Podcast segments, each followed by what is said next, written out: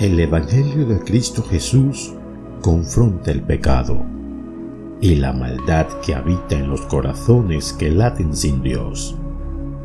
El Evangelio llama las cosas como son, no las transforma ni manipula para que las personas se sientan bien o complacidas.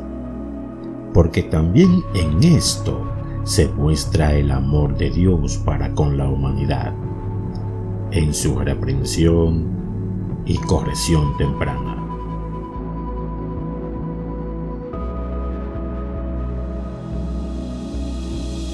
Lamentablemente, tanto en las redes sociales como en ciertas congregaciones, veo predicadores complacientes que a su vez modifican su mensaje para no incomodar a la audiencia.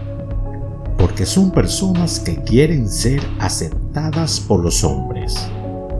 Quieren ser reconocidos por multitudes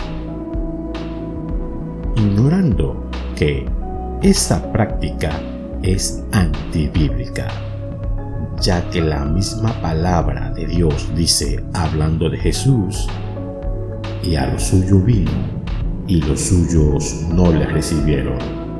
Mas todo aquel que le recibe, le fue dado el don de ser llamado hijos de Dios.